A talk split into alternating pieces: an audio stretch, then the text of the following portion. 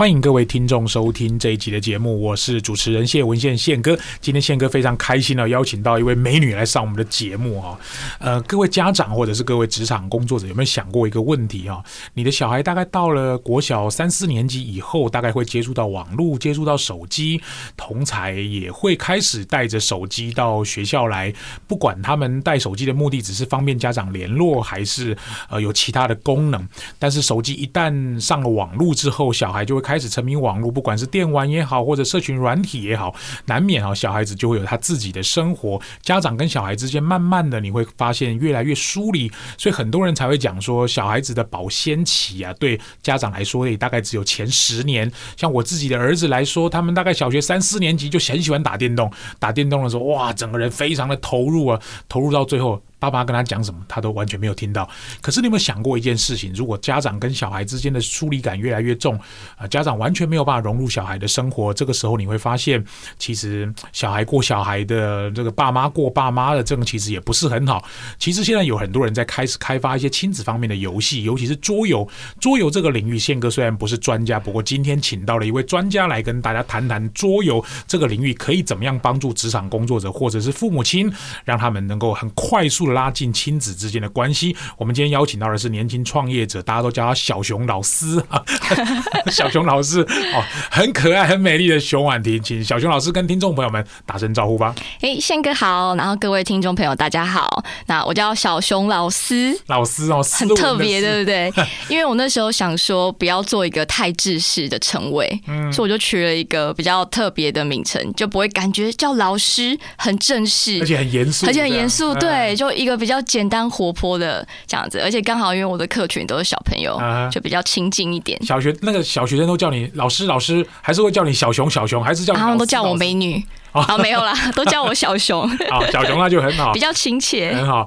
对，对我来讲，我看到一个你在气管顾问界，然后跟老师接触，呃，理论上看起来也应该是收获蛮多。然后跟老师接触，呃，加减也不用付学费，学到一点。然后你会跟很多企业，尤其是大公司接触。对。可是你为什么会想要这么年轻，然后自己出来创业？当时的想法是什么呢？呃，其实，在进到 Smile 之前，我就创业了，嗯、应该是这样讲哦。在更早的大概两年多前，好，那个时候我就已经有做桌游店哦。所以在回溯再更早一点，我其实是先结束了前面有一段工作经历。哦，这我不知道。对，我最早其实是在雨伞王。哦，你在雨伞王？对，我在雨伞王，然后那时候算是比较早期的同事，然后做门市店长啊，做了三年之后，后来想说换一个工作。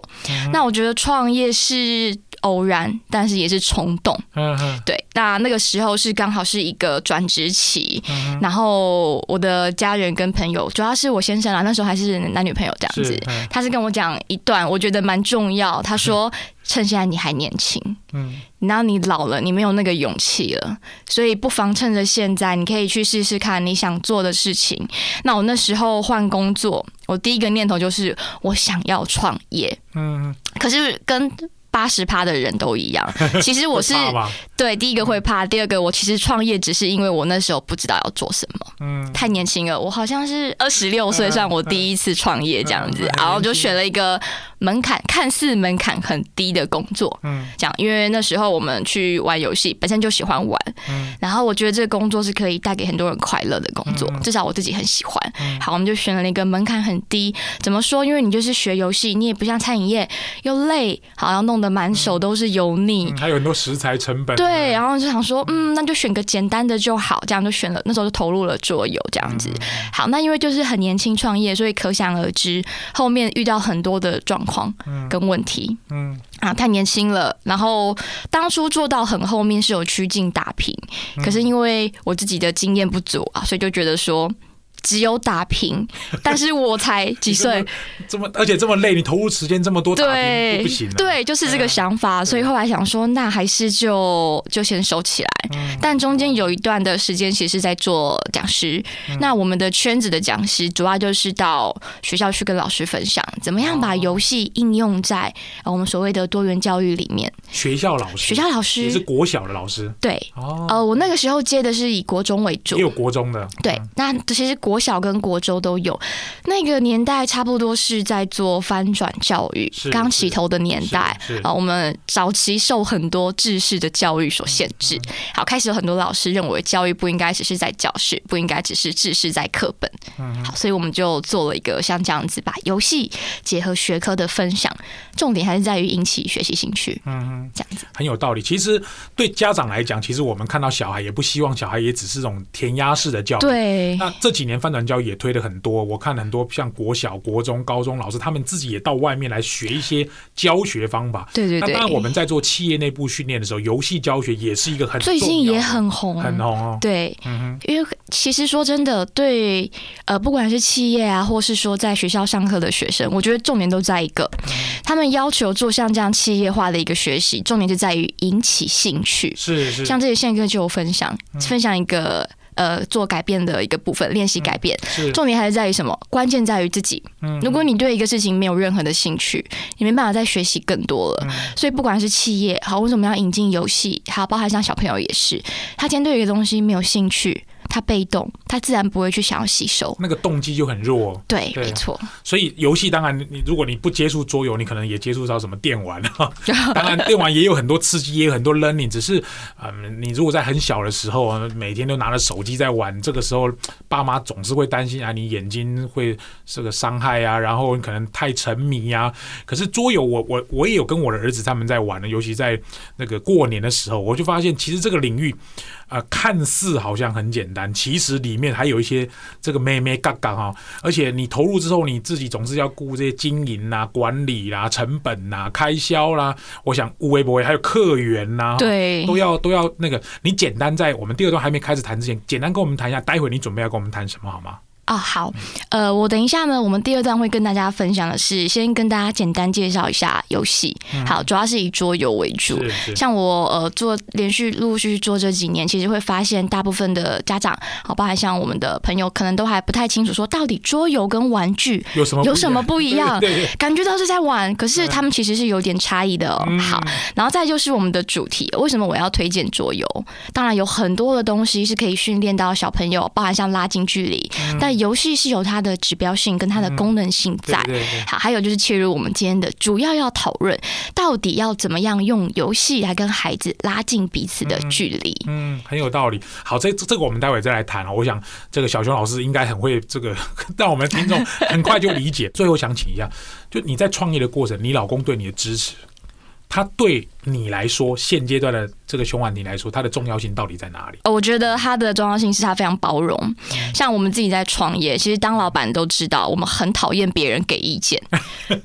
但是他呢，他是一个很好的朋友，他偶尔会给，但是他尊重你的想法。嗯我觉得这是一个很重要的地方。好，包含像夫妻，因为我们曾经一起共事，好到现在，其实我们也会互相分享，但是我们不会去要求对方一定要按照彼此的计划去做。很有道理。好，我们今天访问到的是桌游创业者熊婉婷啊，小熊老师来谈到我们这个桌游的那个跟游戏之间的差别，还有桌游可以带给小朋友的一些学习，还有提升亲子关系的帮助。我们下一段要请小熊老师跟我们谈谈这些内容。刚刚那一段，我们谈到了很多有关呃她自己创业的过程，以及她老公以前的男朋友给她的帮助，以及创业的历程，难免会遇到了一些辛酸。我觉得，其实任何一个人，你只要选择创业，那就是选择一种生活方式啊。就像我我在开车的时候，我也很不喜欢我老婆一直旁边一直念一直念，叫我要往旁边走。好，任何一个人开车都一样啊，你总不是希望旁边人一直讲你。所以有时候夫妻的相处，跟男女朋友的相处，或者是这个朋友的相处，总是有一些不一样的地方。这一段我们要进入到主。主题啊，因为其实很多人一般的，你问他说桌游，那就是游戏嘛，那就是玩玩具嘛。桌游跟玩具到底有什么不同呢？好。那我这边来说一下哦，因为大部分的爸爸妈妈可能会觉得说，游戏跟玩具其实都是很像的东西，他们确实有相似性，但最大的差别我觉得在于主题。好，以桌游来讲呢，第一个它是有主题性的，每一个游戏都有自己的故事，跟自己的规则，一个盒子一个盒子。对，所以像我们老师的任务就是什么？我们要把规则跟小朋友说清楚，好，要用浅显易懂的方式去教他们，这是最重要的地方。好，再来第二个是游戏，它是互动。的。嗯，玩具小朋友可以自己玩，积木要不要人家陪他玩？嗯，可以，但是也可以不用。嗯，但是我们要玩桌游，大部分都要有人跟你玩，到四个人要互动的，对，甚至还有一些是更多。哦，我们的派对游戏它可能会更多这样子。好，那这是两个我们讲很重要的差别，就是我刚刚讲第一个主题。好，再来就是它是有互动性的，还有一个呢，桌游它蛮多是需要思考。嗯，你要动脑，你要去策略思考的。对，小朋友的游戏有属于他认知发展范围的一个范畴，大人的游戏在更进阶，可能会有像风险管理，嗯，好，或者说你要怎么样去做决策。最经典的游戏像大富翁，可不可以玩的很简单？可以，那也可以玩的很复杂，可以，对不对？就看你怎么样去玩这个游戏。好，那还有一个是像游戏的部分，它会受限。桌游有一个受限，我们讲的是刚刚讲到规则，因为每个游戏只有一个玩法，好，大部分都只有一个玩法，跟玩具比较不一样。我今天要玩积木，我可不可以一个月都玩积木？拼图一个月都玩拼图都玩可以，因为我有很多的玩法。那桌游就不行了，它会局限，因为它有游戏的设计在，它还有规则。好，所以主要是这两个的差别。嗯，很有道理。哎，所以哈，其实不不只是玩游戏而已，它其实还可以帮助小孩去去动动脑啊，想想他。像我就玩过那种什么要策略问题、解决问题，然后要想办法达成目标，而且还要透过这个敌暗我明，然后互相合作。对，大部分的大人的桌游，它都会有像这样子的一个设计。啊、比方说，可能是今天你扮演老板，你要经营一个公司，嗯，你要怎么样让你的公司获利、赚钱、赚钱？好，然后中间会可能会发生一些风险或一些状况，你要去处理。好，那游戏结束，我们来比看谁经营的公司的钱最多。嗯，很有意思，很有意思。就大人都是打。打麻将，对，赚真的钱。可是有时候你跟小孩一起玩游戏，小孩成长，爸妈也成长，我觉得这也不错。那其实我我自己的经验是这样，因为我我很浅薄的经验啊，我也不瞒你讲，其实我就是去年的过年，然后我儿子说我们一起。反正闲在家里没事，因为都在打麻将嘛，我们就去玩个桌游。那我跟我老婆完全是陌生的，因为我们没有玩过什么叫桌游。一个大二，一个高二，就带着我们去去桌游店，然后坐下来之后，我才发现，哦，欲罢不能。他们两个都想要走了。我跟我老婆说啊，没有，再玩一次，再玩一下，很有意思。它是算小时的，对，像这个再小一点，比如说那个幼儿园啊、幼稚园啊，然后小学生，如果跟爸妈一起玩，这个跟亲子互动有什么关联？OK，那呃，刚好问到重点，因为我现在其实主要的课。哦，跟分享都是在幼儿园里边，还包含像亲子馆。好，那以我自己蛮推荐，从三岁开始就做共学共玩，其实是可以，三岁就可以。现在的游戏年龄可以到三岁，但三岁要共学共玩，必须要有大人陪伴。嗯，好，因为小朋友他的发展是有不同的阶段。那如果你要让孩子可以自己去玩，大概要大班，差不多五到六岁，三岁可以陪伴。那我讲一个很比较重要的三个三个东西，就是讲游戏。对于小朋友跟亲子部分有什么样的帮助？其实我们的孩子是用游戏来认识世界。嗯，我们现在已经长大，所以忘记了。但我们小时候，我们所有的幻想，包含像角色扮演啊，啊，或是我们怎么样去社会化，都是透过游戏。好，就像我们大人，我们现在是个工作嘛，可是他们是用游戏在学习的。好，所以呢，玩游戏对他们一个很棒的帮助，就是他们是用游戏去发展认知，是他们去认识世界。好，然后还有一个呢是口语表达。哦，还有跟表达。孩子要玩游戏要不要沟通？要讲话。我们要讲话嘛。那比方说，我们有些游戏他可能要。哎，你这个今天先换我，下次再换你，好，或者说游戏中间会有一些争吵跟纠纷，嗯、小朋友玩游戏一定会吵架，绝对会吵架，那怎么办？他们要去沟通，好，这个时候他们就从这边就会学习到了调解跟沟通，好，所以呢，我们刚刚讲第一个是认知。再来是什么？口语表达，还有一个到了口语表达要沟通，就会发展到人际关系。哦，然后所以游戏它的阶段它是有的。我们孩子们他们当他们一起玩的时候，他们就会出现人际关系的互动。因为我通常都跟爸爸妈妈玩。其实没有成就感，百分之的大人都会放水，真的。我们带那个活动，大人都会故意说说啊，给你，给你赢，很开心。其实，其实这样子是比较不建议的啊，因为当小朋友他在家都赢了，他到学校去，他万一输了。他的挫折度会很低，他会觉得说：“天哪，怎么会？我不是都很厉害吗？怎么一到学校去发现，哎，人外有人，对不对？”哇，这个好好有意思，很有意思的啊！所以其实我们慢慢从小会培养这样。那我我我再打个岔分享一下，其实呢，我觉得整个游戏的过程哦很重要。是我曾经看过一个新闻啊，一个小学老师，他就问班上的孩子说：“小朋友，请问你们有手足的小朋友，请举手。就家里有没有兄弟姐妹？”老师就调查一下，结果宪哥，你猜一个班三十个小朋友有几个举手？几个啊？我猜有手足的，呃，十个吧。哎，接近了六个，啊、六个啊，这么少？都是一都一个小孩，对，大部分都一个小孩，不敢生，不敢生。对对对，这个我们先不讨论了，不是你 偏题了。但我的重点是，当孩子在家只有他的时候，他要怎么学习跟别人相处？可是这个课题不会是只有在幼儿园。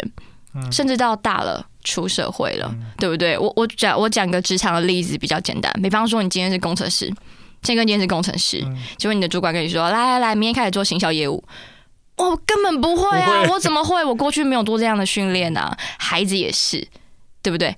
他从小啊，人际关系可能就没有做受过很多训练，嗯、他也不知道该怎么跟别人相处，嗯、不知道怎么控制情绪。好，特别是现在双薪家庭，爸爸妈妈都要上班，很辛苦，那不得已没办法陪小孩，所以他可能跟人的相处也会慢慢变比较少。嗯，那长大了这些问题会不会在？会，嗯、可能会消失，可能会在，但大部分都会有一些些隐性的问题，就像我们刚刚讲的，长大了可能不懂得追女生。对不对？因为小时候小时候没有练习嘛，没有机会嘛。加上我们的教育是什么？读书，你就读书。到大学了，你就可以交女朋友了。这是什么逻辑？怎么可能？你都没有练习，怎么可能？对不对？太有道理哎、欸，我觉得很有意思。像譬如我们在玩游戏，如果四个都小朋友，你大概可以知道透过游戏也可以认识哦，这个小朋友的个性是不是跟我比较接近，或者我有没有机会跟他变成好朋友？有时候透过游戏的过程还能够了解彼此的个性。我想问你一个问题，因为你刚刚说什么五三岁、五岁、六岁，在我的脑袋里想，如果桌游那个纸摊开，然后游戏的东西发下去。那他们不会捣乱吗？不会，不会搞得乱七八糟啊？这个时候老师又扮演什么功能？还是有什么规则可以帮助他们控制这个？OK，好，来，呃，第一个呢是游戏本身就会设计符合幼儿的。哦，好，所以呢，简单简单的第一个就是规则一定要简单，再来就是他们的那个配件会做的稍微大一点啊，跟我们大人跟宪哥玩的比较不太一样。比方说你想那个骰子，嗯，还记得我们的十八岛啊有没有？大那个大小，它会再变成在二到三倍哦，哦，那就大了，对不对？大颗的那玩起来它就不会乱动。嗯，好，那再来就是先跟刚刚讲一个问题是跟秩序有关，对对不对？好，那我必须要说，反过来说，就是因为孩子不懂，所以才要学。学哦，小朋友他不可能生下来就什么都会。嗯，那我们是大人了，我们已经被教育过，所以我们可以知道说我们要等待，我们要轮流，我们要守规矩。但他们不行，所以才必须要从小在游戏里面去建立。好，第一个是游戏，第二个是团体生活。嗯，那团体生活可能孩子们人数比较多，所以老师比较难管理。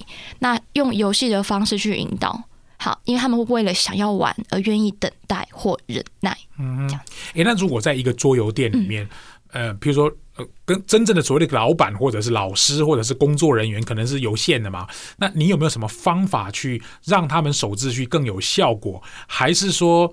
呃，我不知道，可能是像幼幼儿园的老师在管幼儿园的秩序一样，那个桌游的管理模式，在小孩子的秩序或者小孩子的嗯守规矩上有没有什么特别的地方？OK，好，这个呢，我必须要讲，就是我自己，我从来都不会想象玩游戏的小孩是安静的。这个几率对，就我我常常跟那个我的家长说，我说孩子们到我的课，如果不吵不嗨，我要检讨哦，表示不好玩嘛。在演唱会如果都不摇，就对啊，你看歌不好听，是不是？听五月天演唱会全部坐在那里，然后挥荧光棒，耶，就不是五月天，就不是五月天了，一定会叫，一定会嗨。好，所以我们在一个。可以容忍的范围内，我喜欢孩子吵闹，但是我不允许的是课堂里面会出现，比方说动手哦，打架。有时候小朋友他会不小心碰到，那那不是故意的。嗯、再来就是发脾气好像这个状况我会比较特别处理。好，那刚刚讲到一个部分是太吵。好，因为他们会很嗨嘛，嗯、所以呢，这就回过头来到宪哥一定很知道，我们在做讲师的时候，我们要收敛，嗯，对不对？对对，对。好，我们要收敛，不能只有玩的，不能只有玩嘛。所以我们可能也许呃告一个段落，我们家来小朋友来一二三，我们会有一个时间暂停。当他们知道时间暂停这个术语，比方说我开始倒数了，孩子们他们就要知道说，好，现在我要收敛我的情绪，我必须要做好，双手放在膝盖上，等待老师发下。一个指令哦哦，还有这样的，就是你要等于一开始要训练规则，就像我们在企业内部教育训练也是一样。好，比如说我们今天五点钟要准时下课，十二点会中会吃便当会休息。当我说休息的时候休息十分钟，请各位要准时回来。对，概念是差不多，概念是这个样子的哦。所以它其实不只是一个，我觉得看起来就不只是游戏哦。它就等于是小熊老师在训练小朋友，可能从生活、生活秩序、礼貌。尊重，对对对，当然玩乐也是一个嘛。对，好，哎，那我问最后一个问题。好，因为对你来讲，其实你管小孩这件事情是一个，哇，在我来看是塞魁呢，很很辛苦啊。你难道不会你自己有没有耐心会发脾气吗？其实我还蛮喜欢小朋友的，哦、就是因为小朋友蛮可爱，而且说真的，小朋友的情绪来得快去得快。嗯，他们有时候虽然吵吵闹闹，但是他的记忆就跟金鱼一样，只有七秒。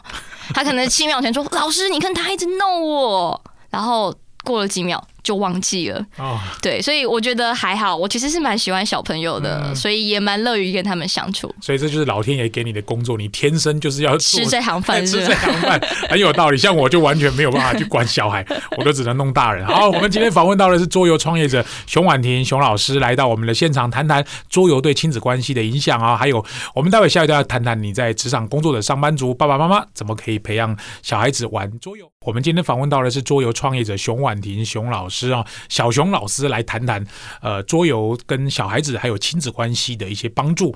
呃，对于我们职场工作者而言，父母亲你可以选择用桌游的方式，不管让小孩成长、学习、自我管理、呃情绪管理，或者是 IQ、EQ 等方向啊。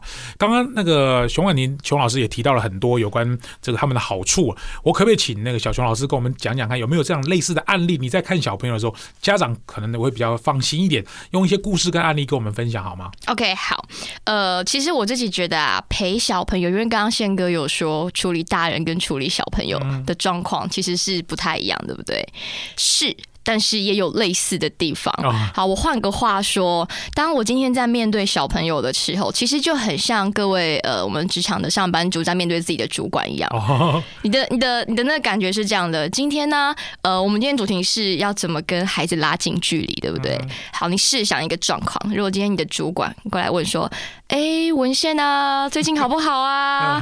工作上还顺利吗？要不要聊聊啊？”你的心里感觉是什么？毛毛的，毛毛的，对不对？一定有事情会发生，对，一定有事情。对，好，那我们我们对孩子也是一样。好，如果今天呢，爸妈平常都放任他放牛吃草，或是比较没有走近他，突然又开始献殷勤，或是有什么事发生，孩子一定想说：“哎呦，叫我一定没好事。”大概是这个状况。好，那我们刚刚说拉近距离哦，用游戏是最好的方式，因为孩子跟大人又不太一样的地方是在于，我们大人会伪装。好，所以有时候呢，即便主管关心你，我们也会说：“哎、欸，最近都很好。”然后会给他一个比较敷衍的一个回复，对不对？给他甜头。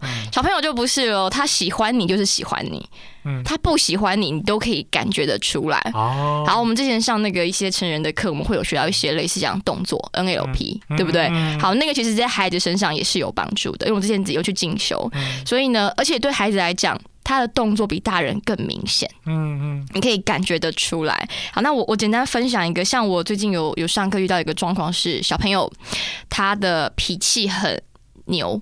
就是突然发生了一个事情，因为有时有时候上课过程会有点混乱，不可能随时都注意每一个孩子的一举一动，所以当我发现他的时候，他已经非常的生气，然后他的生气是会，嗯，就是发出这种声音，然后你没办法跟他沟通，嗯，你没办法跟他对焦，那你就一定是先问他怎么了。好，那不讲话，好，问问旁边的同学，大家也说不知道，突然就这样，突然就这样，很有可能哦，这个状况很有可能。嗯、对，为什么呢？我必须要先讲一个东西。我们刚刚说小朋友是白纸，嗯，好，我们假设他是白纸，因为他什么都不会，慢慢倒会嘛。嗯、为什么我说这个状况有可能？是因为这个孩子他可能没有学好怎么样控制情绪，是是，没有人教他。他通常小朋友在发脾气或者他在闹的时候，大人都会。发脾气也会反制他，比方说、嗯、你再这样，我就要怎 对。好，那其实呢，我没有想过，因为我们都没有教他要怎么控制情绪啊，没有人教他认识生气是什么，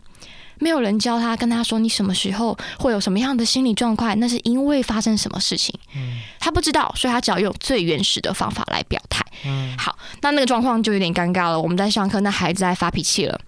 那怎么办呢？会影响到其他人吗？对，多少会影响。那一开始我一样，就是跟他说，那还是我们先离开教室。好，他也不要，动作都不动，好，跟一个石头一样，就定在那里。然后还是继续，脸红脖子粗。对，好，那后来怎么办呢？后来我就铃铃铃铃铃铃铃铃铃，哎，我做什么事情？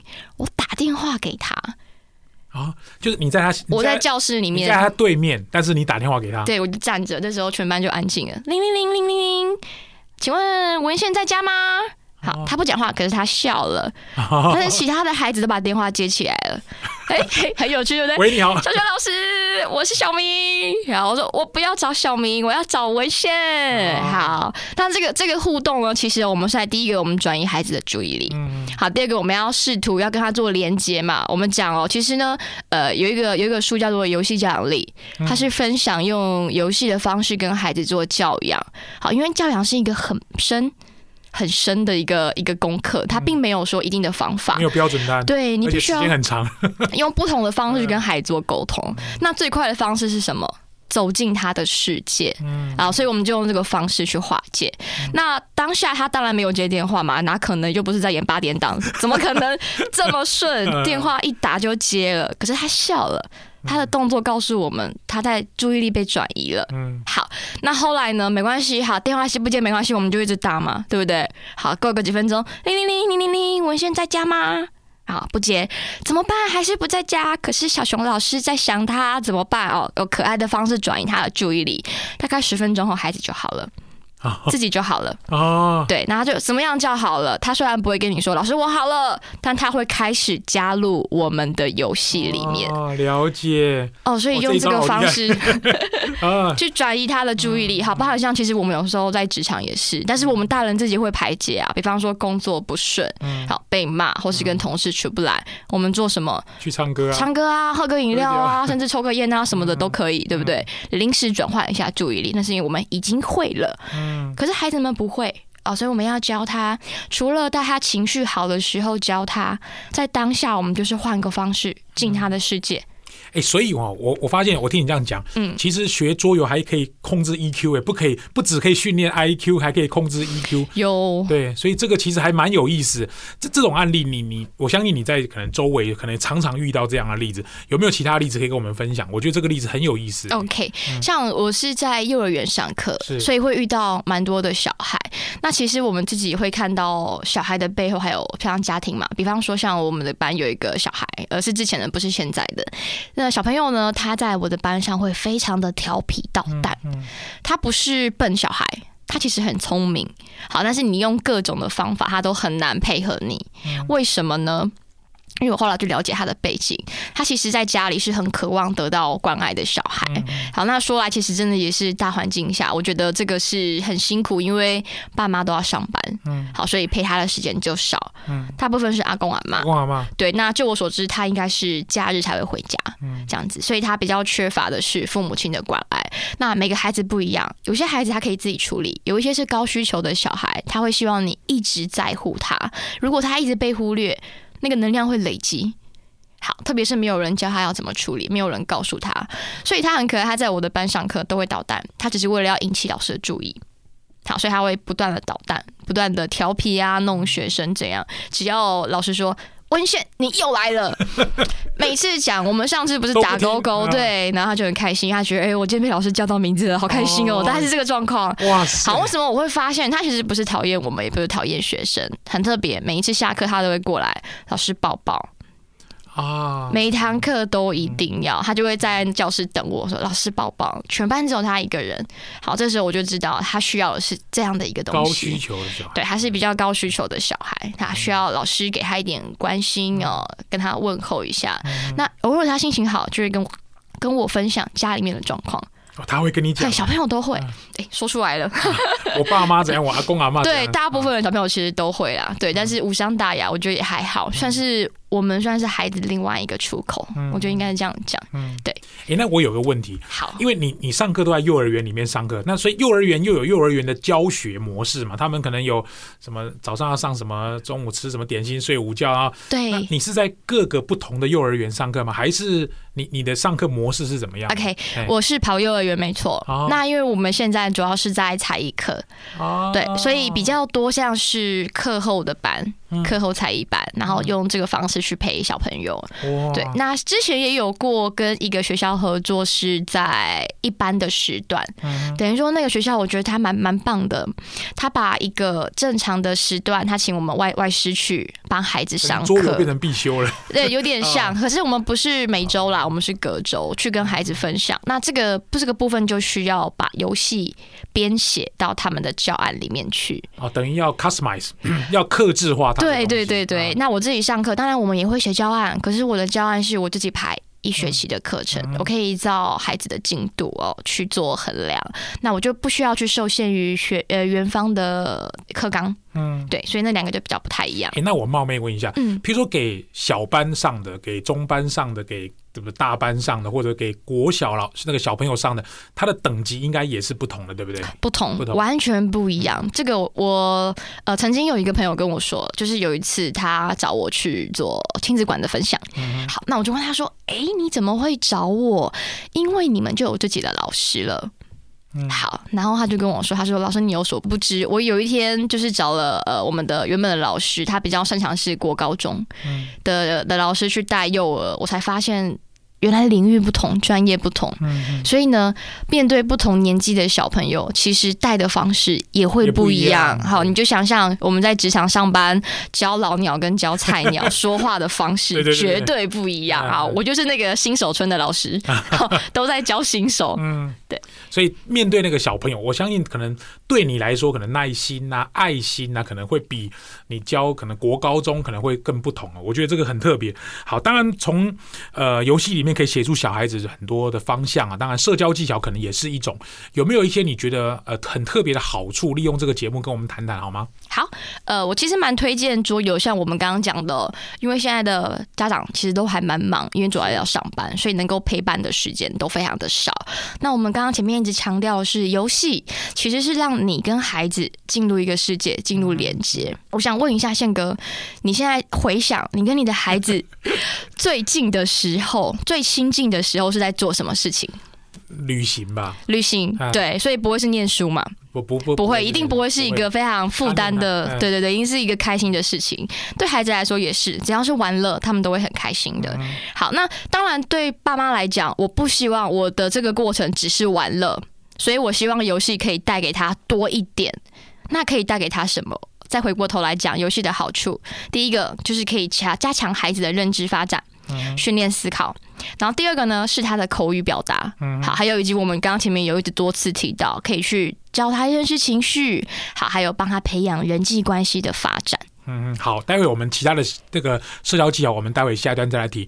这段很有意思啊！我发现我自己听完之后，我我就开始想到，对你在讲的时候，就是想到以前我十年前、十五年前，我小孩子在成长，对啊，就是阿公阿妈带大，我跟我老婆就是要上班，很忙啊。现在可能就没有办法再重新回到那个年代，因为我老老大都已经大二了嘛，哈。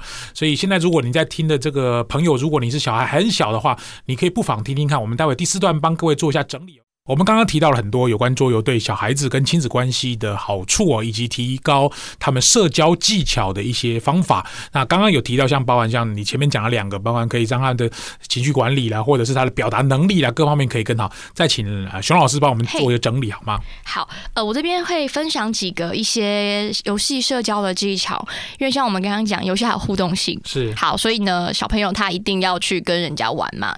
但很多爸妈他的问题是，我不知道怎么开始，或是我不晓得怎么从游戏里面去帮助孩子，哎，这很很很容易遇到。因为今天我愿意跟他玩了，可是我可能就只是玩。那我要怎么帮助他呢？我提供几个方法给大家做参考。还有方法，方法有方法哈。我们在游戏里面呢，其实呢，呃，我们跟孩子玩的时候，会希望第一个，你尽量去增加他的自信心。嗯，好。初步的放水是 OK 的，okay 的，但你不要每一次都放。好，当孩子长大，他有自信心，所以呢，你要训练他之外呢，也要让他知道说，哎、欸，偶尔赢可以是帮他增加信心，但不是每一次都做这件事情。嗯、好，那第二个呢，有时候让他自己做主。嗯、我在带活动的时候，很常遇到下指导期的爸妈。嗯，好，你试想，如果今天你要工作，你主管跟你说，你就这样这样这样这样这样。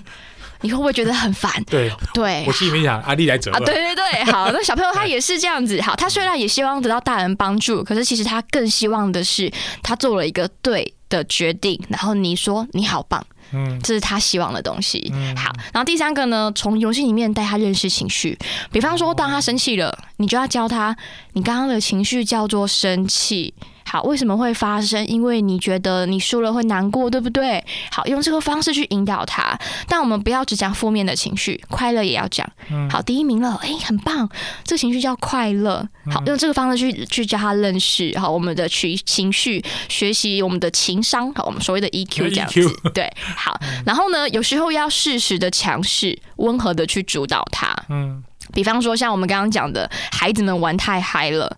好，你要适时的主导他，可是你要怎么主导？给他时间，比方说小朋友，好，长征到几的时候，我们要做什么事情？好，请你们一定要按照我们的规矩。好，这是一个温柔而坚定的一个规矩。好，你不能很很随意的说，等一下要做什么。他不知道这个等一下的时间是多长，多长好，你要明确的给他下指令，这样子。嗯、好来，那还有呢？我希望是尽量尝试不同的游戏类型。嗯、好，因为儿童游戏其实蛮简单的，我说实话比较简单，所以很多父母他可能会排斥反应类的游戏，像我自己就不喜欢。哦 我不喜欢，比方说像要去拍东西，啊、看到牌就去抓，这种我们叫反应类，啊、考验你的，对对对，考验你的反应，这个我就很不喜欢，因为我一定会输，我反应很迟钝。可是我不能因为我不喜欢就不让小朋友玩，啊，试试看嘛，试试看，对，多去尝试，玩输了也没关系，但是你要让他试，他试他才会知道他喜欢什么。更不喜欢什么？嗯嗯。好，最后一个呢，我们要让小朋友去了解现实跟游戏是不一样的。嗯。好，这个要怎么说呢？很多孩子他会做情感的投射，所以他在游戏的世界里面他走不出来，他输了他就怎么办？世界末日，末日真的是末日，所以就哭啊闹啊。可是其实呢，我们常常讲哦，为什么很多社会的像企业有内训会用游戏来做模拟？为什么？因为游戏输了可以再一次，嗯嗯，啊不行就再一次嘛，再一次。可是你经营公司能不能再一次？嗯，不行，倒就倒，倒就倒了。对，这就是现实跟游戏的差异。我们要让孩子去理解，我们现在做的是游戏，它是一个模拟，输了可以再一次。好，那当然会回到前面，这包含也结合了让他顺便认识情绪，去控制自己。嗯，好，大概这是六个方法。哇塞，很有道理。哎，我没有想过游戏还有这么多，所以对家长来讲，他其实也是帮助小孩成长，是让父母亲融入小孩子的世界。我觉得很有很有道理。那我想请最后请小熊老师提一下，就是。当然，如果小时候有受过游戏方面的训练，未来他在长大成人之后，可能比较容易呃适应这种现实环境。但如果他没有受过游戏的训练，可能他就是遇到挫折就失败，或者他也不善跟人家沟通。你可不可以看？你可不可以讲出像这种我刚刚讲这个观念哈？你个人有没有什么观点可以跟我们举个例子说明一下好吗？好，我我简单分享，因为像我现在最早的时候，我接触游戏其实就跟一般的玩家一样。嗯，好，我觉得游戏可能就是对大人。好，我们就玩快乐。但后面慢慢我在幼儿游戏这一块生根之后，我发现其实幼儿游戏对孩子的帮助真的很大，而且很重要。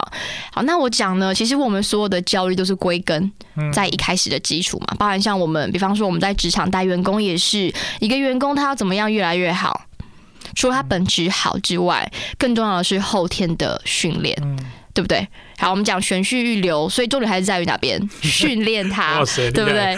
预序厉害，讲到一个重点。好，讲到之前过过去的工作。对对对，好，好，那我们讲要说，呃，回过头来讲，因为现在可能很多的呃大人对孩子们的状况比较不了解，所以我反过头来，我们讲在职场的部分就好。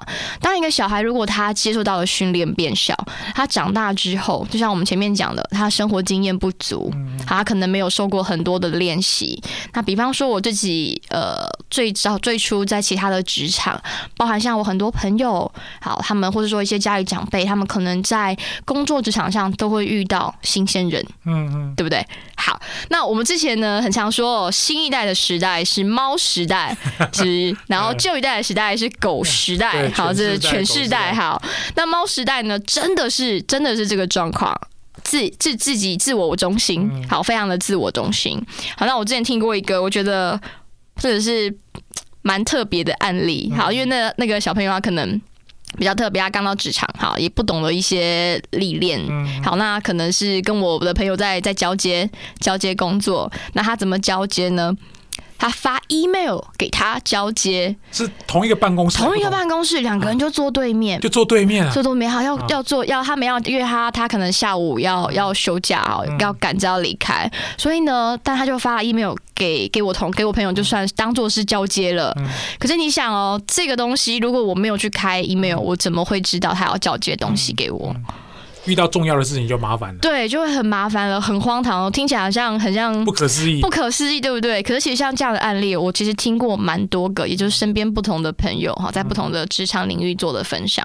好，那我回我回过头来讲，这要这要怪那个新人吗？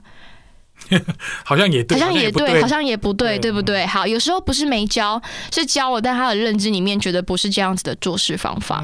回过头来讲到今天的主题，讲说呃，游戏好跟父母的陪伴之间，其实我认为呃，我们在带孩子游戏。不光只是玩，重点还是要教小朋友做事的方法跟技巧。就站起来跟你朋友讲一下就好了嘛。对，好，因为我们讲嘛，游戏它会带动，它会促进人气嘛，所以孩子他会从里面去学嘛。就回过头来，一开始我们讲的，如果今天你的孩子他从来没有跟人讲过话，他也不知道怎么跟女生相处，你教他怎么交女朋友？对，而且他家里有一个只有一个小孩。对呀、啊，他怎么去做这件事情？他就是不会。对，像。呃，我们在教游戏，好，比方说像记忆游戏，嗯，记忆是有诀窍的，嗯，对不对？这个可以认可吗？对对对，我们要去记东西，因为我们现在训练小朋友，我们会带他一些记忆游戏。好，那我们要怎么教他？随便的教吗？不是，幼儿教记忆游戏是有方法的。第一个，你要去带孩子重重复物件。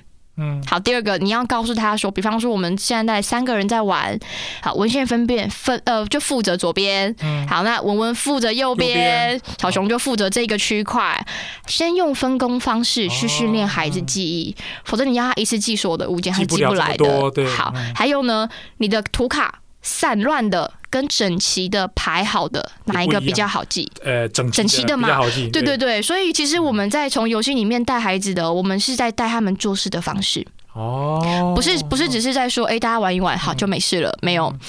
大人在跟孩子互动，其实我们在教他的是很多，包含像我们的生活经验，跟他分享我们做事的方式，怎么样去教他，这个都是日后会影响到他慢慢进步。嗯。哇塞，我觉得他有道理。我们现在出生率很低嘛，对不对？我们就一直在解决出生率问题。其实，如果小孩子愿意玩游戏，爸妈觉得啊，我可以再生第二个，陪他一起玩。哦，那我觉得应该玩游戏对提高台湾的出生率会很有帮助，而且小孩出来都可以到社会上工作，台湾就不会未来不会。老年化啊，啊，我觉得这个很有意思啊。好，最后我想请这个小熊老师再提一下，因为好，对你来讲，你很年轻做这个，在我的角度来看，因为我们有一两年没有见面，对，我觉得你做这行比你以前那个行好多了啦，因为你都是帮老师抬轿比较多嘛。你其实现在就很能讲，而且我去发现你的口条、表达能力啊，而且你跟小孩子那种那种亲和的程度，我觉得你超厉害。隔了事隔大概两年，我们没有见你，你谈谈你这两年创业的过程。